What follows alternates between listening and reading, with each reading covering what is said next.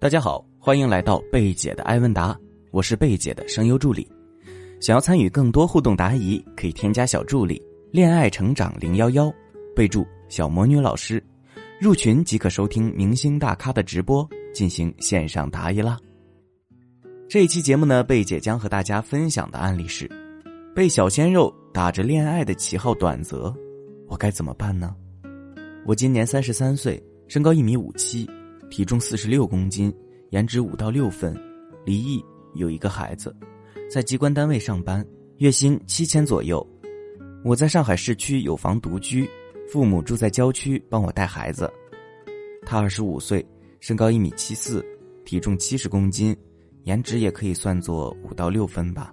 未婚，在企业做理财销售，月薪一万多。我和他是今年二月份在社交软件上认识。认识之后，马上加了微信，处在一个月见一次的频率，约会也只是吃饭。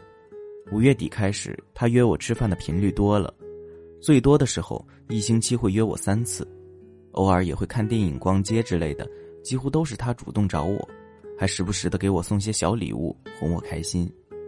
有一次我的胃不舒服，他还特意去买药给我送来，让我感到很感动，因为我有一个孩子。他还带我和孩子一起出去玩过一次，我们平时微信聊天频率也很高，所以我对他也是越来越喜欢的。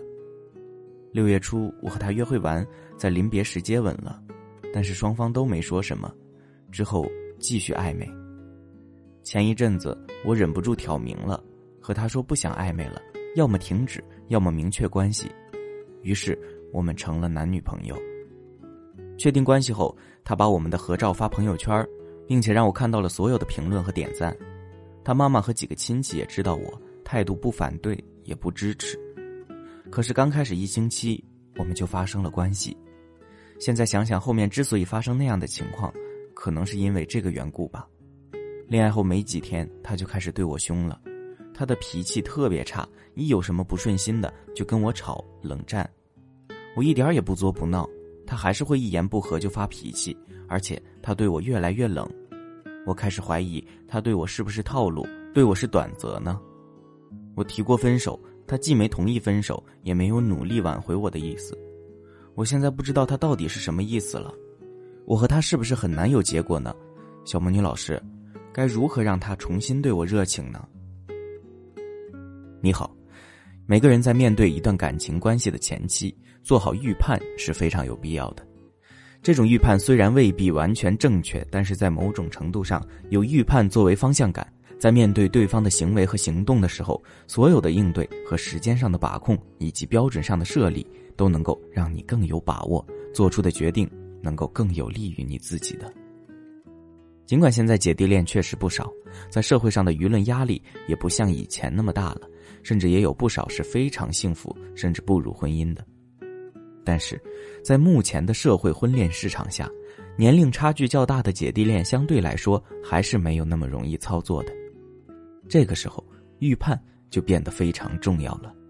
既然你比对方要大八岁，对方未婚未育，你则是离异有孩子，颜值则差不多，在整体的婚恋市场中，选择面也相对没有对方广的。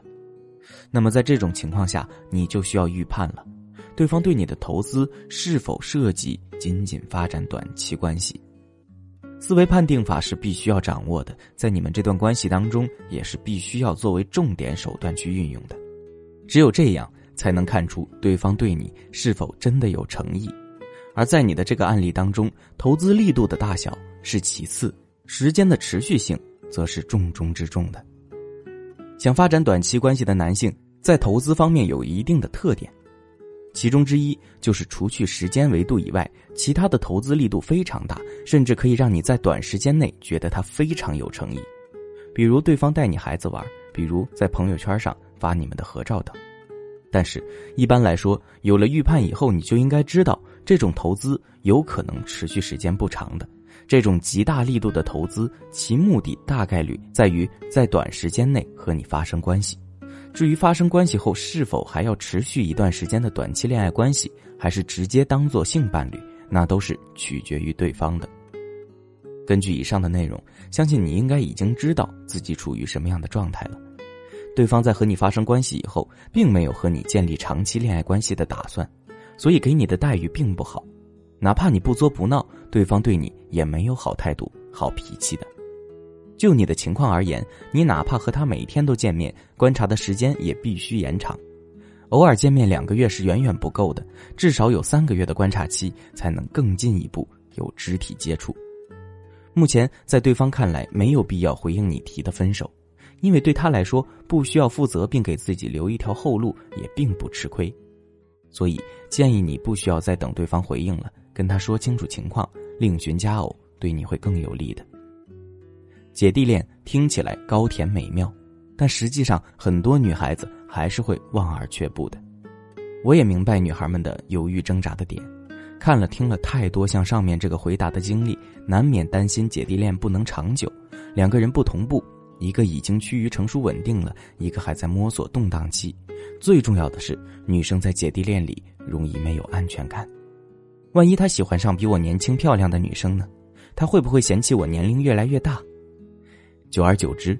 对自己越来越没有自信，也对感情没了自信了。每个人都有属于自己的恋爱属性，你的每一个潜意识都牵动着你的恋爱细胞，这和你会找到什么样的男朋友真的是息息相关的。很多女孩子很想尝试姐弟恋，但又不知道自己能不能 hold 得住，那就赶快来测试一下吧！快来添加我们的小助理微信“恋爱成长零幺幺”，恋爱成长小写全拼加零幺幺。来测试一下，我们会针对你的问题给予解决方法和恋爱沟通的万能话术，祝你恋爱长久甜蜜零负担。遇到同类型问题的小仙女也可以咨询，说出你的困惑，找到老师来帮你进行解答。最后，希望你能尽快走出困境。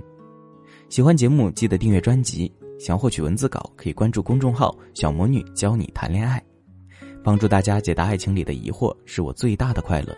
希望我的分享对你有帮助，如果你也喜欢，可以给我打个十分，让更多人收获帮助，在情感中少走弯路。感谢大家收听，我们下期再见啦。